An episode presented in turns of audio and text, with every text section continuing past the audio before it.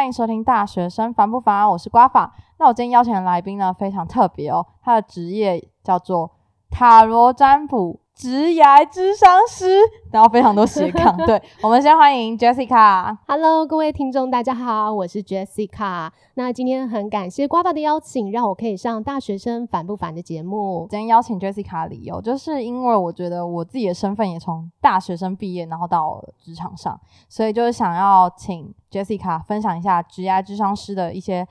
职业甘苦谈部分，然后呢，也想要就是顺便。让回馈给大学生，就是因为 Jessica 是念社工系，然后之后也有转心理智商的研究所，所以就是这部分也想请 Jessica 跟我们分享。那我们就先请 Jessica 简单的介绍一下从大学到目前的状态。那我讲一下我从大学到目前的历程。那我在大学是念社会工作系的，然后我在毕业之后，我就在医院担任医务社工师。那工作几年之后，就发现，哎，其实对于心理智商是蛮有兴趣，所以后来就离职，专心念心理智商所。然后我在毕业之后，后来就考上智商心理师的证照。那现在也是一位职业咨询师，所以就是有多重的身份。这样。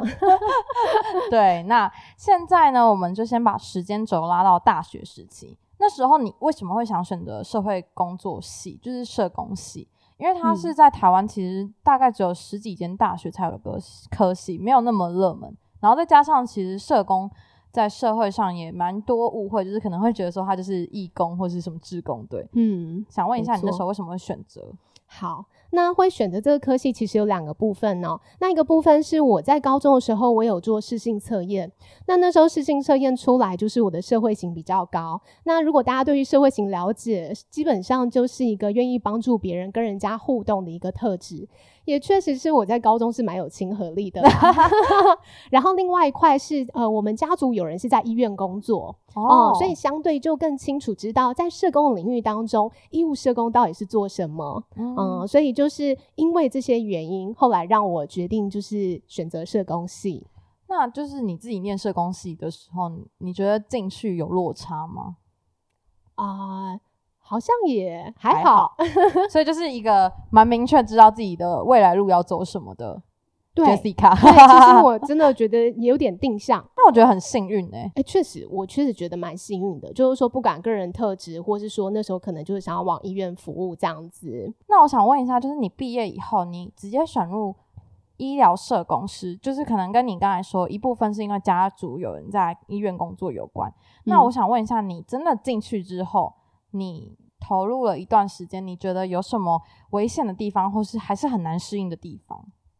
嗯，那我觉得很难适应的部分大概有两个，一个部分是那时候我进去以后才发现我有接烧烫伤的病房，嗯，所以那时候就是我一进去就一个百分之八十的烧烫伤病人就躺在床上等我，然后他就是呃有一些他自己的生命经验的状况，对，所以他全身身上都包着绷带。那其实我之前在实习的时候也不太有跟烧烫伤病人的接触，所以其实我一开始心里多少会有一些害怕这样子。那主要是蛮心疼他们的状态。不过后来就是呃，我自己就会用一些方式来帮助自己，去去知道说怎么去帮助他们，而且也比较克服我自己内在的害怕。嗯嗯，那另外一块适应就是说，因为那时候真的是。工作的新手，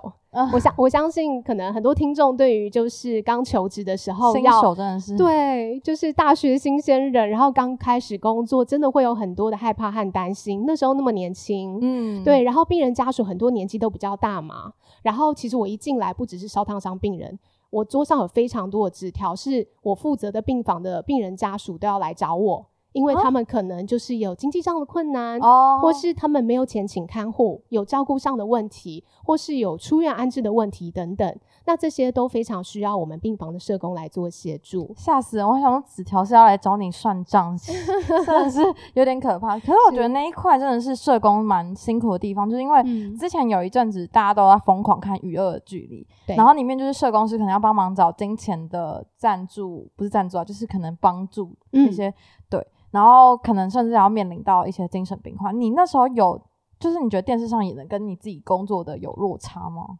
哦，我其实真的在啊协助病人的时候，我有遇过比较急性期的精神病患。然后我个人觉得，就是刚好提到比较危险嘛。其实我觉得在这个工作上真的比较危险，大概就是那时候遇到急性期的精神病患是没有办法沟通的，他会有一些他自己的幻觉和他的言语的暴力。嗯，就是那个思觉失调。对，没错。所以就是那时候，其实在互动上的时候，心里也会觉得有一些害怕。那当然就是后来，因为我是在病房嘛，所以就是像呃病房里面的护理护理人员，我们也有一起来协助这个病人。嗯，那当然就是说，以以危险来说的话，就是这个病人当然他也不是故意要这样，他就是有疾病状况嘛。但是相对我们呃社工师在跟病人接触的时候，还是需要保护好自己。那我觉得也还好，是因为我们是在医疗团队工作，所以有些时候在病房里面，其实人也是蛮多的。我蛮好奇，社工师在医疗体系下面是怎么帮助病人？他是一个像在一个房间里面跟他咨询吗？还是他是嗯，有点像是那个有医护人员在那边的时候，然后你在旁边从旁协助？我们其实服务的部分，我们有两个空间，那一个部分是我们会直接到这个病房里面跟病人互动。因为很多时候病人他可能是躺在床上的，那就是我们就会跟他讨论说，那他现在面对到的一个问题是什么？譬如说，可能是他对于他的疾病，他会有一些心理适应上的问题，或是说他可能有一些家庭的问题，他希望家属来看他。那当然更多的是说他的医疗费用找不出来，或是说他现在他比较失能，所以他需要看护来照顾他，可是他的家属照顾有限的时候，需要请看护。那那个看护费是没有办法负担，嗯，对，所以我们会在这过程中跟他讨论到一些问题，然后当然也会请他们提供一些资料来让我们做经济上的评估。所以一个空间是在病房里面，然后另外一个空间是我们自己社工室也会有一个会谈室。所以可能病人或家属也有可能啊推着轮椅 自己走进来，或是推着轮椅进来都有可能。那我们就可以在这个空间跟他去做一个会谈。比较特别的事情是，Jessica 说遇到那个精神病患之后，也就是影响他了他的穿着。我觉得这个是 有点想要请你分享一下。呃，因为其实我我刚做医务社工师的时候，我那时候就是烫着一头大卷发，然后还戴红框眼镜，然后还穿着高跟鞋。对，然后那时候我们会穿医师袍嘛，这样子。但是后来就是遇到就是可能比较没有办法沟通的精神科病人之后，我后来其实就会比较保护自己，所以后来我的高跟鞋就变成马靴了。为什么变马靴？就这样子要跑的时候比较快，笑死人。对，然后我的头发也都会绑起来。可是不要再真的他会追你，这样是不是？他不会，但是那时候我的害怕或恐惧会让我觉得，在我整个穿着。可能打扮上我都要有一个保护自己的一个呈现，嗯，对。好，那当然，Jessica 刚才说马靴跑得比较快，但也是开玩笑部分居多。对，只是我现在想要问的几个问题是比较，我自己也有蛮大的迷疑惑，这样，因为其实呃，蛮多人会有那种迷思，是说呃，社工等于志工，就像可能刚才你说穿医师袍嘛。然后你走在路上的时候，医疗体系里面，大家会直觉会觉得说，哦，你就是可能心理智商师，或者哦，你可能是志工，那你懂这边所有环境，就会大家会觉得说，呃，这个职业它是一个好像很专业又好像不专业的一个模糊的职业，你自己怎么看的？确实，其实现在哦。即便我们其实透过新闻媒体的报道，越来越多人认识社工了，但是还是蛮多人觉得社工好像志工哦，就是全包什么都做嘛，只要是跟社会心理呃跟人相关的一些议题，都会做协助这样子。那当然就是在这边一定要澄清，就是社工他当然就是一份很专业的助人职业，嗯，然后我们是有薪水可以拿的。对，所以就是说，我们当然我们不是志工的性质，但是像我以前在医院工作的时候，我们是需要管理志工的，我们会有一个自己医院的志工大队。那我们其实非常感谢这些志工帮助我们在不管病房或急诊、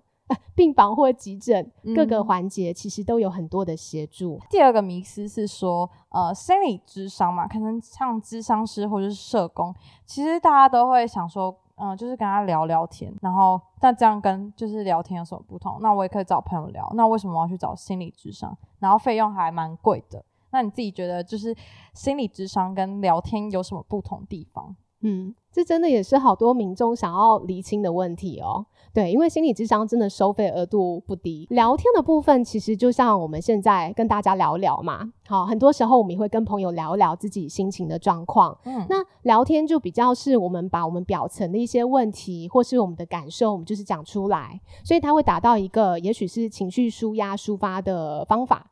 但是，像心理智商的部分，是我们智商心理师，其实我们都有自己的理论学派，自己的一个助人的一些概念。那我们在过程当中，我们会聆听今天这个个案他所表达出来的这个问题，到底是什么样的一个部分，然后以及他那个背后他的那个内在的需求。他可能他内在的渴望，例如说他可能是想要被喜欢、被肯定的嘛，嗯，对，然后他想要被认同，或是说他内心真正的那个深层的情绪是什么？其实我们会协助他去做比较多这样的一个反应和理清。嗯，其实我一直都觉得心理智商很酷，就是其实我觉得心理智商师就是一个医生，他他可以算是医生吗？不行哦，就是我觉得他很像一个医生，就是他其实是。懂了很多人的内在，然后他也知道人在想什么。我觉得，我觉得这个东西真的很酷。那我们刚好破解完迷思嘛，我们现在就来聊一下，就是因为不管是社工跟智商师，他所面临的职业冒冒的风险其实算是高，就是因为你不知道你会面对到什么样的病患或是怎样的个案。对，那。也要承受的压力蛮大，因为你等于进入了那个人的生命中，就好像随时 uncle 那种感觉。然后可能有时候你要改变个案的心态啊什么之类，但是原有的大环境其实并不会就是改变嘛。嗯，那你会不会有那种哦，我好像一切努力都白费？那就想这边请你具体分享一下这个职业的风险，跟大家没有看到的压力，跟那些正义感跟责任心的产生是什么？这样，嗯，听起来好像这个职业有 这职业很多，但我觉得这个职业蛮像 hero，就很英雄。嗯，就是助人工作本身，我们在协助的过程，其实我觉得这个助人工作者他的自我觉察还有工作信念很重要。嗯，因为刚刚就是瓜爸有提到说，哎，有些时候我们可能会承担很多。嗯，你会发现说，你协助这个个人他本身的问题，但是他的环境没有改变的时候，会不会他其实还是没有变？嗯，但事实上就是说，像我们在做心理智商的时候，我们其实会协助个案有更多的自我觉察，去理解为什么他会产生这个心理的议题或是问题。嗯，然后会让他在这个过程中其实有更多的反思，然后以及进而可以有一些行动是怎么来帮助自己。当个案当带着这样的一个反思或觉察，然后回到他的环境系统当中的时候，他其实也许看待这个系统的状况已经有些不一样了。有些时候个案的改变也可能会影响到他身边人也会改变，即便有些时候这个环境没有变。但是这个个案心态变的时候，其实他的世界也在改变了。嗯，就是要先去治根的感觉，就是你要先改变他的想法，让他觉察出哦，我为什么这种想法？那我的心态是怎么产生的？这样对，那就是像刚才你说到，就是这个职业其实有蛮多大家没有看到的压力。你觉得那是什么？就是可能大家觉得说，可能就聊聊天啊，好像也还好。如果说是压力的话，嗯。我可能像我个人啦，我可能就觉得，也许比较不会是压力，而是说，可能个案他今天抛出来的问题，那我们需要协助他一起来探讨的时候，那个历程当中，就是我们可以怎么样来协助他。嗯，对。那当然，有些时候就像做心理智商，个案他可能会有不同的情绪出来。有些时候是比较激动的，然后我们在接受到这些情绪，我们自己要怎么去做一些自我照顾或自我觉察？那我觉得其实智商和社工还是有些不一样，因为社工的话，其实我觉得像我在医院比较多的还是解决他福利资源或是经济上的问题，就是有点像是社会层面的帮助。对，智商师可能就是真的是心理，然后这个人的没错，心理层面的一个协助。嗯，那聊到心理智商师的。就这一块嘛，那我们想问一下，就是你那时候其实是工作了几年？五年吗？对，然后才就是下定决心辞职，然后去考了一个智商师。智商师的取得最低文凭是硕士学位嘛，然后还有两年实习。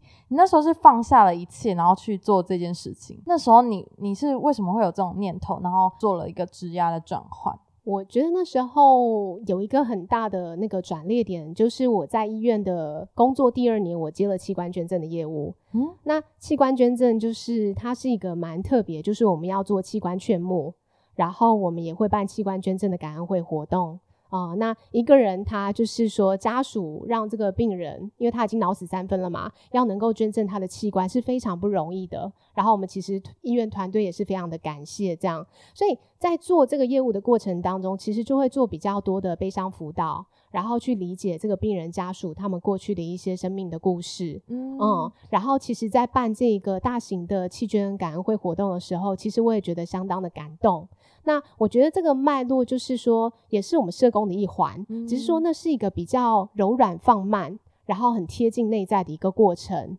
啊、嗯不只是解决问题。对，所以我就会从那个历程中，其实就会觉得说，哎，这样子的自己。啊，然后或者说在这样的一个专业上，其实是有很多想要再多加强的，譬如说针对悲伤辅导、好、失落哀伤这一块，嗯对，之所以其实是在担任社工的时候，发现自己需要具备更多能能力，所以才去就是进修。那我刚才比较好奇是，哇，原来是每一年你的业务都会不一样，就可能说你第一年嗯是面对烧烫伤，第二年是器官捐赠，它是每一年都不一样的挑战。嗯，有些时候可能看主管帮你的安排，对，嗯然后就是刚好真的在第二年，后来我的烧烫伤病房就交给新任的社工师，然后我就哦承接一个更大的任务了。所以是有等级吗？就是可能第一年 大部分的新手志工会是在哪一个区块嗯，好像也还好，就只是刚好而已。跟工作我觉得弃捐捐关冠这个也太太沉重了吧？呃，嗯其实这真的是不容易做，对，然后也确实有蛮多的哀伤在里面，嗯，对。那再聊聊，就是除了这个这个点以外，还有哪一个点是让你就是会萌生出哦，我想要去再更更进修自己，然后认为自己有不嗯足的地方，这样。好，那这一块就是比较那个私人的经验，就是说，呃，因为那个过去感情比较没有那么顺遂，好，然后就是刚好在。呃，念智商所的前一两年，其实也有就是呃遭遇到分手的这个状况，嗯，对，所以就是说，其实我觉得我生命有一些经验，就是我的内在反思都来自于我的情商啊。所以其实，在情商的过程当中，虽然觉得很痛苦、很难过，但是也相对就是让我针对身心灵啊、心理这一块有更多的自我了解、自我探索。其实回想起来，都觉得蛮感谢这些经验的。一个是外界的影响你的心灵，一个是你自己的心情，就是觉得说你要先懂自己，才能去懂别人那种感觉吗？嗯，然后所以就决定去念智商所。那其实智商所真的是蛮累人的，就是你念完以后，你你要一年要兼职实习，然后另外一年是全职实习。你那时候实习两年是都在哪里实习？也是一样医疗吗？哦，没有，我后来就是实习的时候就走学校了。哦，真的、哦，对直接换跑所以。我兼职实习是在高中实习，然后我的那个全职实习是在大学大专院哦校。那你有什么就是可以建议给就是现在在念智商所的同学们，实习有什么建议要选吗？呃，我其实觉得兼职实习那时候找机构找的有点辛苦。我们的兼职实习的机构没有像全职实习机构这么多，所以蛮建议就是我们呃进到智商所之后呢，其实你已经可以开始物色实习机构了。对，那这样就是说，当大家在找的时候，你就比较好，已经确定说你是要走哪一个领域。譬如说，我们有医院。有学校，然后也有社区的智商中心，你可以在大一的时候就啊，在硕一的时候就先 就先确定一下自己想要走哪一个领域。那我像嗯我一进去的时候，其实我就蛮确定我想要尝试看看学校。我想问一下，就是通常是心理系的人会去念智商所，还是其实蛮多智商所的不一定是心理系上去的？我跟你说，智嗯商所其实是、很嗨是最能够欢迎各科系的人来念。哦，那确实，当然有一部分是本来他就是念心辅系啊，或是心理系，然后他往上念嘛。但是也有很多的是像我们，例如说我是社工系，或是他可能是资管系，他是资讯系等等。哇，好这些只要是你对于助人工作、对心理智商真的有兴趣的话，其实都是欢迎可以来考的。刚才有聊到，就是你放下手边工作去生长嘛，那你其实要放弃的机会成本其实蛮大的。那你从有这个想法到真的去做，花了多久的时间去思考跟实际去做？这样，准备智商所这件事情，其实我觉得也是蛮灵机一动的。灵 机一动，但是你说是突然有这个想法吗？但其实我觉得在前一年我在考社工师证照的时候，我可能就有这个想法。但对我来说，就是因为我已经做社工多年了，嗯所以我个人觉得社工师证照对我来说是非常的重要，它有点像是我里程碑。嗯哦，所以我在工作其实第四年考上社工师证照之后呢，我隔年的上半年我就决定说我要考心理智商所。哦，对，然后我本来没有打算要离职的哦，还是想要持续边赚钱边考试。但是后来到了下半年，我在带实习生的时候，我突然发现，我如果不离职，我我考不上，我会怕我考不上。对，所以后来就是就在下半年，我就决定好，那我要离职这样子。对，而且还有个很特别的是，我当时本来是打算要用考试嘛，嗯结果后来因为我那时候的组长就问我说，我有多年的工作经验，怎么不推甄看看？对，好，所以各位同学，如果真的有工作 经验，真的可以试试看，因为我那时候真的就听了这一句话，我就真的边工作边准备推甄资料，推起来。对，然后我就后来是真的是推甄上研究所的，很酷哎，就是其实真的蛮酷的，就是大家其实真真的是旁观者清，大家旁边的人会知道你自己有什么是你没有的。因为像我之前在找工作的时候，蛮多时候是我都觉得我自己好像没有什么特别突出的地方，或是我觉得没有什么优点，可是旁边的人就会跟你说，嗯，你其实有那个可以讲。就我觉得自己真的有那种盲点，这样。没错，，对，我想问一下，就是因为刚好谈到职涯转换嘛，是不是很多社工系的同学毕业以后不一定会往社工师走，而是往可能人资啊，或是考公务人员走？是不是跟那一张社工证有关系？如果说是念社工系毕业之后想要转职的话，那其实常常有多个原因啦，可能嗯真的就是对于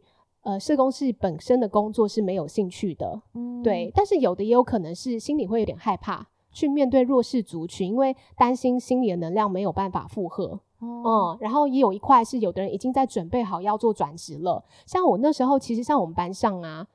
我记得好像也只有二分之一做社工，其他的同学有的，例如说他有修那一个教程，他就出去以后就当那个辅导老师，然后有的他可能去走保险业，然后有的走商科，嗯，对，所以就是说，这个是看你们有没有准备好。那另外一块，刚刚瓜爸提到，像人资啊、心理智商考公务人员，这个也是一个方向。好，那这个当然就是说，大家也要仔细思考说，那你是否够了解？像人力资源，他的工作是在做什么？然后还有心理智商，他是需要在考心理智商所哦。然后可能你还要再花一笔钱念研究所哦。那你要花一笔钱去先好好自我修炼，对。所以这些东西其实要转职当然是没有问题，但是希望你们都先思考说，知道这份工作是真的是在做什么，你再决定是不是真的要转职。嗯，所以像刚才你说，你考了一阵子才考到社工证照，其所以其实不一定要有那张证照，也可以当社工师吗？是这样看吗？哦我觉得那时候因为是多年前，所以就是那时候还蛮幸运的是，我那时候还没有证照是可以到医院工作。但是现在，如果你们是想要到医院当社工师的话，基本上都要有证照，哇，就是一个自己蛮幸运生在那个时代。对，才可以拖了比较久才考社工师证照。嗯嗯，那想要先这边请你给，就是在这一条路就是还在迷茫的同学一些想法、跟建议、跟回馈，这样。如果我先针对很实际的部分，就是社工的薪水的话，其实像政府现在真的是越来越看重社工的专业和他们的辛苦哦。所以其实像二零一九年的时候，政府也有针对民间单位的社工，还有公部门的社工都有增加专业加级。然后就我自己做职业咨询师来说，其实社工的薪水已经比起一些工作高许多了。嗯，对，甚至有的很可以就是三万块以上嘛，因为有的工作其实没有办法三万块的哦、尤其是你是大学应届毕业生的话。嗯，那想要给予的回馈，我觉得两个部分呢，一个部分是针对你在念社工系，然后你还在探索是否要从事社工的学弟妹。其实我真的觉得，如果你本科系就是一个很专业的科系，真的要就是不要随便放掉。你可以探索一下，就是呃，从事这份工作，你自己真正的动机是什么？然后有没有可能是在学习或是在实习当中，你对哪一个领域是比较有兴趣的？嗯哦、你们可以多收集一些资料，包括你可以请教学长姐啊，然后啊、呃你可以上网了解一下这个领域的工作是在做什么，或甚至其实我觉得硕博士论文网 其实有很多是访谈各界的社工。我觉得这也是一个很明确让大家了解社工到底他怎么去服务弱势族群，他怎么从这个工作中去找到一个意义感或成就感。嗯，OK，所以这个就是还在探索当中的学弟妹要给你们的建议。那另外一块是各位学弟妹，如果你们真的想要毕业后转职。如同刚刚瓜爸讲的啊，我想要走心理智商，我想要走人资或甚至其他科系的一个发展的话，那我建议你们要盘点一下你在社工系的学习，还有包括你的实习经验，或是社团或打工经验等等，你的培养的特质、能力或是优势是什么？有什么可以帮助你去转换到其他职业呢？并且你可以向人力银行，好，或者说像我们台湾就业通去了解这些工作内容是做什么。那当你有足够的认识，在对应到你的特质能力的时候，你就比较知道你可不可以转职，或是你需要再上哪一些课程可以帮助你转职。嗯，那我刚刚有一个疑惑点，就是像可能从社工系转到那个心理智商，可能蛮蛮大一部分原因还是因为现实层面，就是可能金钱上面嘛。那你觉得，就是如果我当社工，我是不是就没有办法有那个想法是，哦，我我要想要薪水很高？你觉得这个想法是错的还是对的？在社工的一个职业路径中，其实例如说像公职社工师这些薪水一定有可能像比医院的社工或是民间单位社工还要多。所以我觉得一个部分是你对于这些领域的薪水状态你要够理解，然后另外一个部分是，哎，你真的从事这个领域，你真的喜欢吗？嗯，因为有些时候这个牵涉到价值观，就是虽然薪水没有这么高，但是我觉得这边的前辈很棒。我可以学习到很多的知识，或是说在这个领域，例如说我协助妇女好了，或是儿童，我觉得超级有成就感的。嗯，所以我觉得可以回到我们自己的价值观，是在这份工作你真正重视的是什么？如果你真的是想要在助人工作中要多赚一点钱的话，亲爱的，你可能要发展斜杠。真的，就是因为我其实想问这个问题，原因是因为呃，我觉得新鲜人都会面临到一个第一份工作的选择嘛。那其实有一点矛盾 tricky 的地方，就是在呃。我喜欢这份工作，我超爱这份工作，这份工作超有趣的感觉，感觉啦。但是这份工作薪水好低哦，那我是不是不要去这个？那我我想去那一份，然后大家都好像很向往的路，然后薪水又不错，我是不是就该这样顺顺下去？其实我觉得第一份工作就是因为我也是有遇到 Jessica，然后我后来就是呃顺利的从自己的想法去走，就是顺着自己的心。对，所以其实蛮想要请你分享一下，就是关于这个选择，你会怎么去建议？嗯，了解。好，我们这两个选择，一个是钱少但是有兴趣，然后另外一个是钱很多，但自己大概就是可以胜任啦。兴趣的部分可能就是普普，对，对不对？嗯。好，那我通常会建议说，其实那真的是回到这两份工作你自己的一个价值观和动机。因为其实，在我们职业规划中，我们会牵涉到三个元素：我们的兴趣、能力，还有价值观。嗯，对。而且兴趣的部分，其实很牵涉到我们对于这份工作的热情，我们是否可以找到意义感或成就感。如果今天同学你是重视这件事情的话，那我会建议说，如果钱没有那么多，但是这份工作可以有所学习，你有热情，你真的可以听从你内在声音，尝试看看。因为就我自己的个人经验啦。在工作当中，啊，如果你好好累积相关的经验，你投入在这个学习过程中，你好好帮助自己、帮助别人的话，其实有些时候你会开创一些新的机缘，甚至你会遇到一些贵人，他会给你一些机缘，有可能你有机会成为这个职业的达人，有一天你可以当讲师，有没有？就是我说的斜杠嘛，对，或是说，也许你可以去额外接一些案子，其实真的是好好投入一份工作去看。啊，去学习，然后真的是自己有热忱，这个是蛮重要的，因为你才有办法真的好好的去经营，然后看见在这个职业中你未来的发展性会是如何。嗯，而且就是真的做下去，你才知道哦，跟自己想的到底有多少的就是差别。然后再来是，我觉得真的做下去以后，你有了那个经验，那个经验是可以套用在任何地方的。对，没错。然后刚才有讲到价值嘛。我想问一下 Jessica，你自己在做这一份工作，或是斜杠其他份工作的时候，你觉得最棒、最棒的瞬间在什么地方？哦，我觉得最棒的瞬间就是遇到每一位我眼前的个案，因为我真的很相信缘分。我也是超相信缘分的，真的。就是我觉得我们这种就是我们社会型又高嘛，所以这种人与人之间的互动，这种流动的感觉真的很棒。那最重要是说，因为毕竟职业咨询师，我能够发挥我自己助人的特质和专业，去帮助眼前这个个案，例如说厘清他的职业的规划啊，然后能够顺利的找到工作，或是选择自己有热热情的事情，或是对于工作有一些更实际的想法，那这个都是我觉得非常的有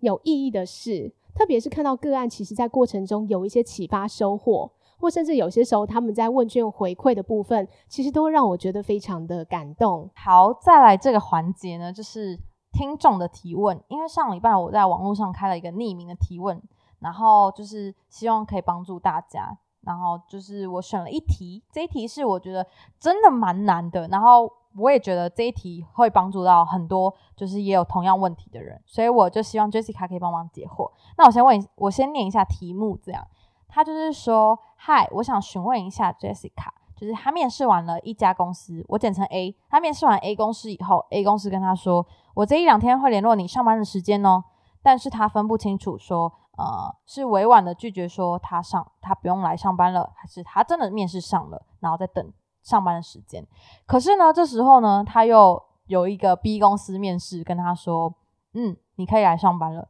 他现在的想法就是，他想在 B 公司不要退货的情况下，给他一个时间，让他考虑我到底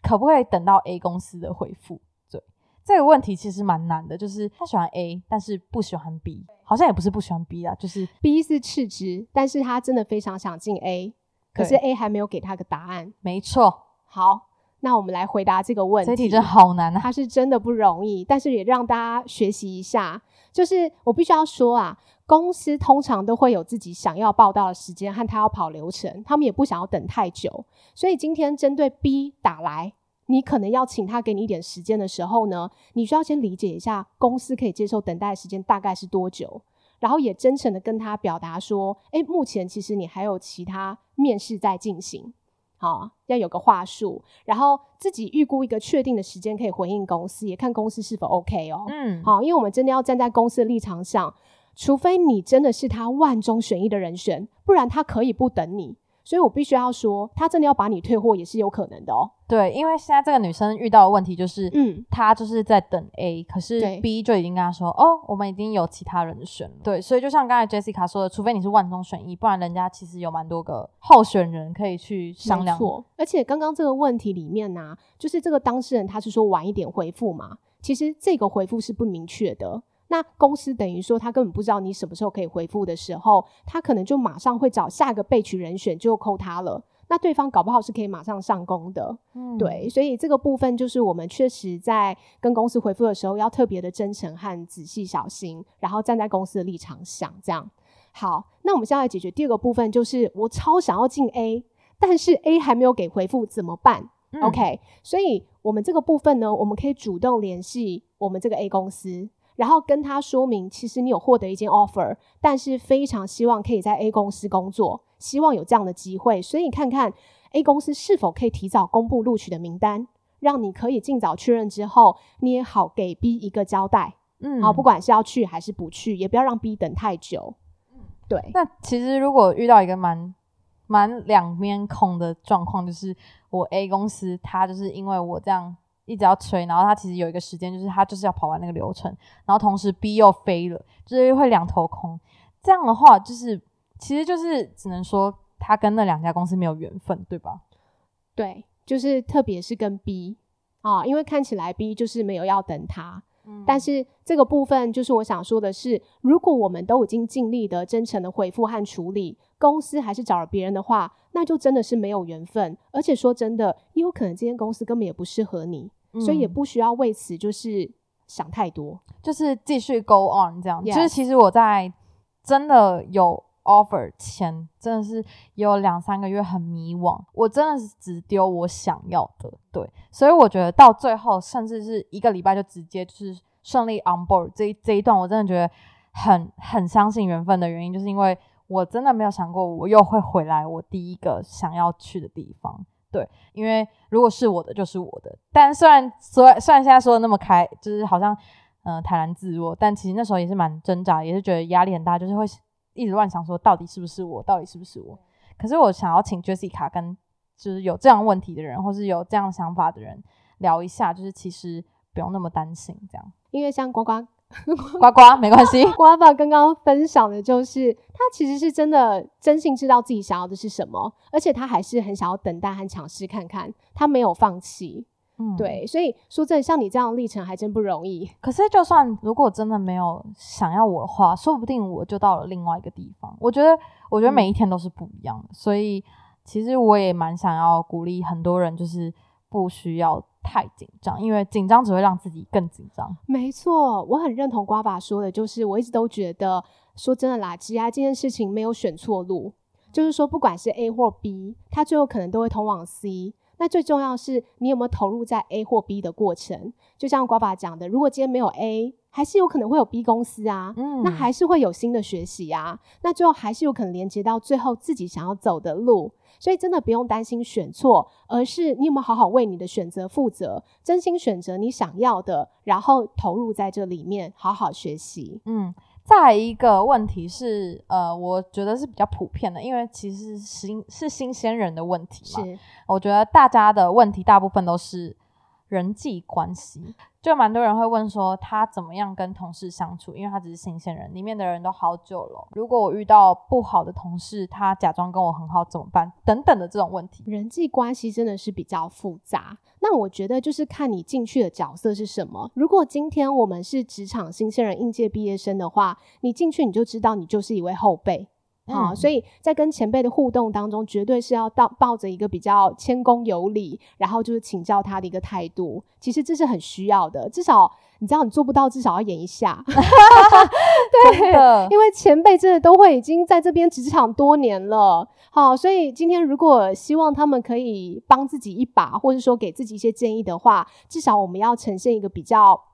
好奇，然后就是一个非常呃有礼貌，或是说就是至少你要呈现自己的价值嘛。嗯，好，所以我也不太建议，就是你一进职场，除非真的是你这个工作有所需要，就是你马上展现你自己的气势，然后表达自己非常多的想法。嗯，嗯，反而就是说，其实需要先观察一下。对，就是一个，我觉得进职场以后会发现自己越来越会演戏，跟眼力越来越尖了，这样。就可能有的职场真的是比较需要，我们要比较小心谨慎的去面对。嗯那我另外想给一个建议，就是说，其实像我们有一个 DISC D I S C，那这个沟通风格，它用四种动物来界定大家的一个沟通的方式。其实我蛮建议大家可以参考相关的书或是测验哦。嗯你也可以上网做测验，看看你是什么样的沟通风格。因为我常会建议说，其实，在职场当中啊，如果你够了解自己的沟通风格跟他人的沟通风格的话，你在跟他共事的时候，你就会知道要怎么去对应到他的需求。嗯，好，因为每个人沟通都会有一些自己的内在需求。举例来说好了，它里面有一个像是老虎的类型，嗯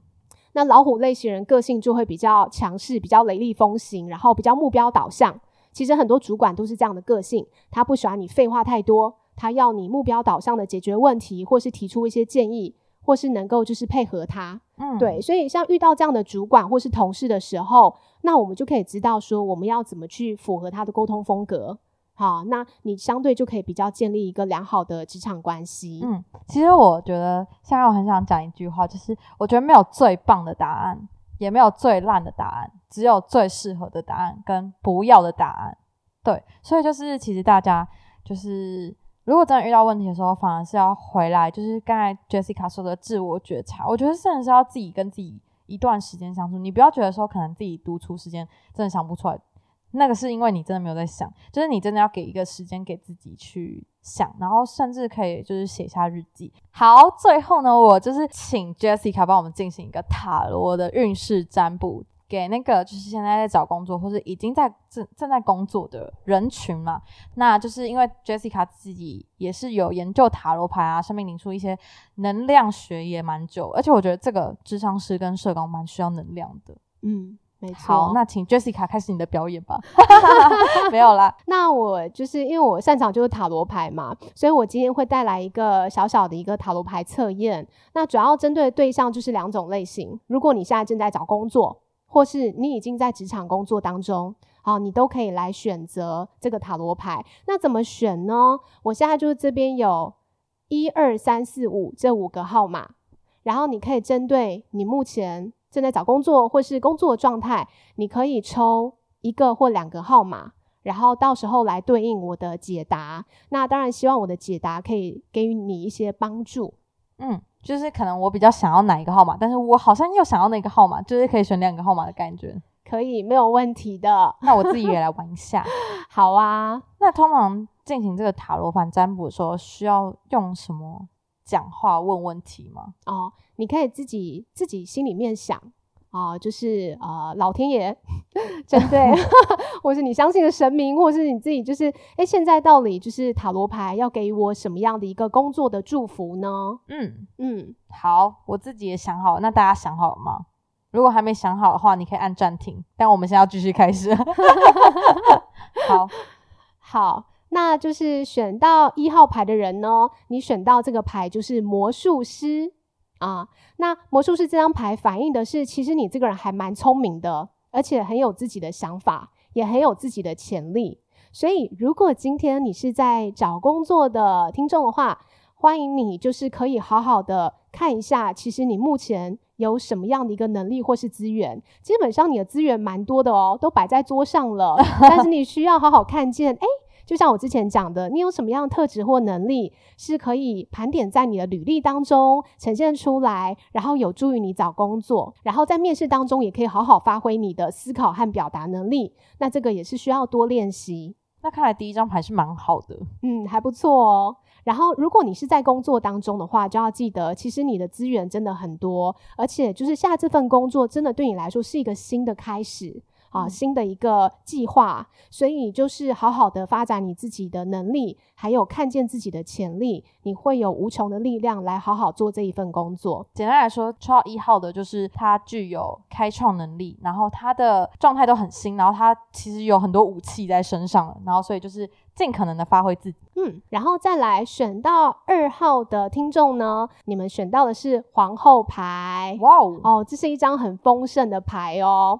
那皇后牌的这这个听众呢，如果你正在找工作的话，就代表说，老实说啦，你早就就是其实搞不好早就找到了 哦，好，或是说，其实你现在已经有一些选择。然后也有可能是你身边有一些贵人朋友、亲朋好友是可以帮你介绍工作的，因为不管是你的内在资源或是外在资源都是很丰盛的，就如同流水般的非常的流动啊。所以我会建议你们就是要看看自己，你内在就是说，包括你可能是蛮能够建立良好的人际关系，你有你自己的人脉，然后以及你很有自己的一些想法，你蛮活泼的，那这些资源是可以善用。然后另外一块是外在的，可能是人家可以帮你介绍或。是给予你一些建议的时候，你都可以去做一些整合。那如果你是正在工作当中的听众的话，诶，你本身也许你现在这个环境就是很需要去做很多的社交 social，好，或者说建立你的人际关系，嗯，那就是说，不管你擅不擅长，就是经营人际关系，现在可能也是一个非常好发挥这样的能力或是学习的一个过程，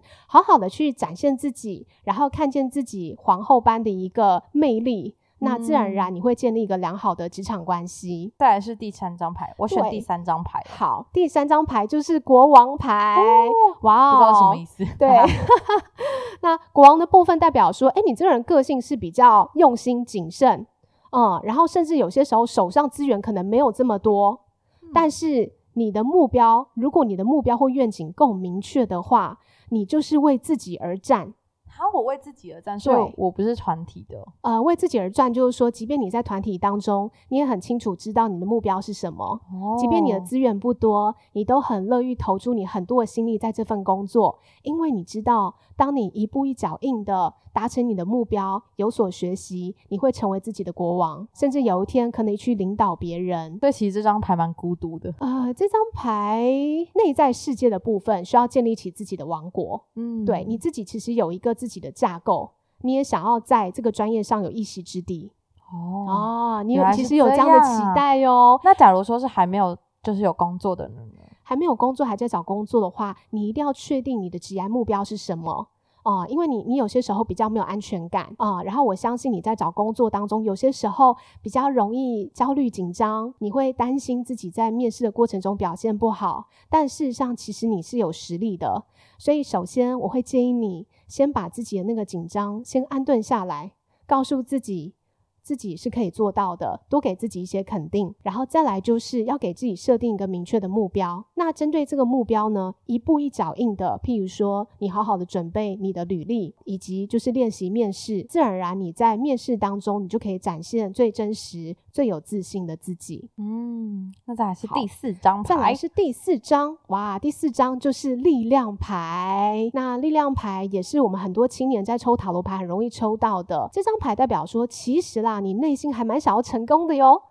嗯，就是不管是找工作，找工作可能就想要找比较大的公司，比较有名的公司，或是职称比较好听、title 比较高的一个公司。但是力量牌嘛，它讲的就是 strength，所以也代表说，首先你必须要先克服你内在的心魔。当我们越想要成功，越想要展现很好的自己的形象的时候呢，其实内心会有很多担心，是怕自己做不到。哦，懂，就是期望越高，失望越大的感觉。没错，其实讲的蛮就是没错，很害怕失败啊。嗯，好，很害怕失败。但事实上，其实失败是我们自己定义的，很多事情都需要去经验。所以我会建议抽到力量牌的听众哦，你内心的心魔要先克服，你需要多鼓励和肯定自己，去看见为什么内在这么害怕，然后再来看看你如果找工作的话。你定的目标跟你现在能力是一致的吗？还是说，也许你需要调整一下自己的目标，因为你比较需要的是一个成就感，好，还有自我肯定的部分。那慢慢的，也许就像瓜爸嘛，他可能先从事某一个领域，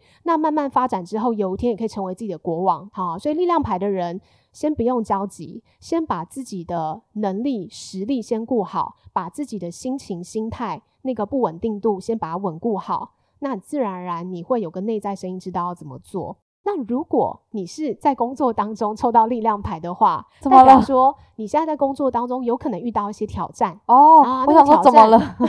好紧张，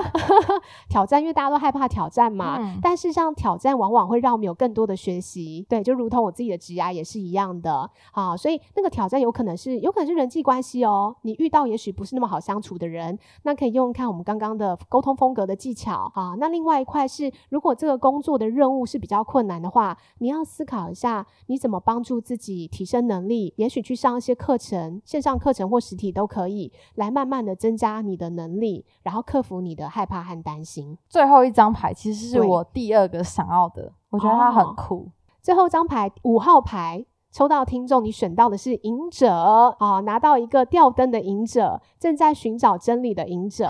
哦，所以这个隐者代表说，其实自己一个人在冰山上有没有？走自己的路，因为为什么呢？还在找自己的一个方向。所以，如果你正在找工作的话，代表说有可能目前你的方向还没有那么确定，你需要跟人家讨论一下。那另外一块是，其实你要信任你自己内在的声音啊，你的声内在声音，其实你最有热忱、最有兴趣的事情是什么？就如同这个吊灯一样，它会引领你去找到自己真正适合的方向。那如果你已经在工作当中的话，你现在在工作当中，有些时候有可能会觉得自己好像一个人，好，即便在团队当中，但是有可能有些时候你需要跟你自己内在做一些对话。所以就是说，赢者其实内在充满热情的。那你现在还在这个领域好好的迈进、学习、沉淀，然后聆听内在声音。所以在这个过程当中，一定会逐渐有许多的学习。那很重要是要回到自己内在的感觉，看看自己内在真正想要做什么。就是一个内在审视，好像蛮准的。就是一个，我现在想要建立自己的王国，但其实我还在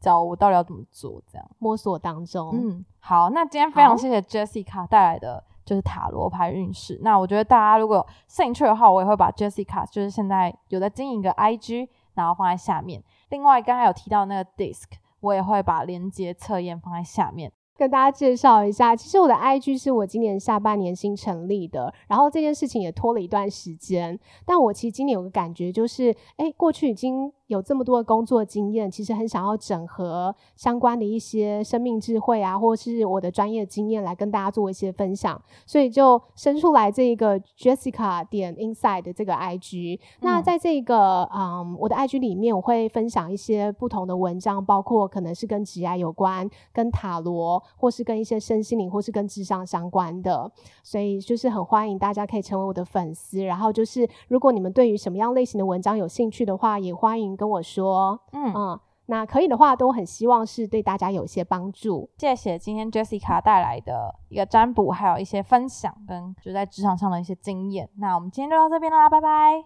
拜拜。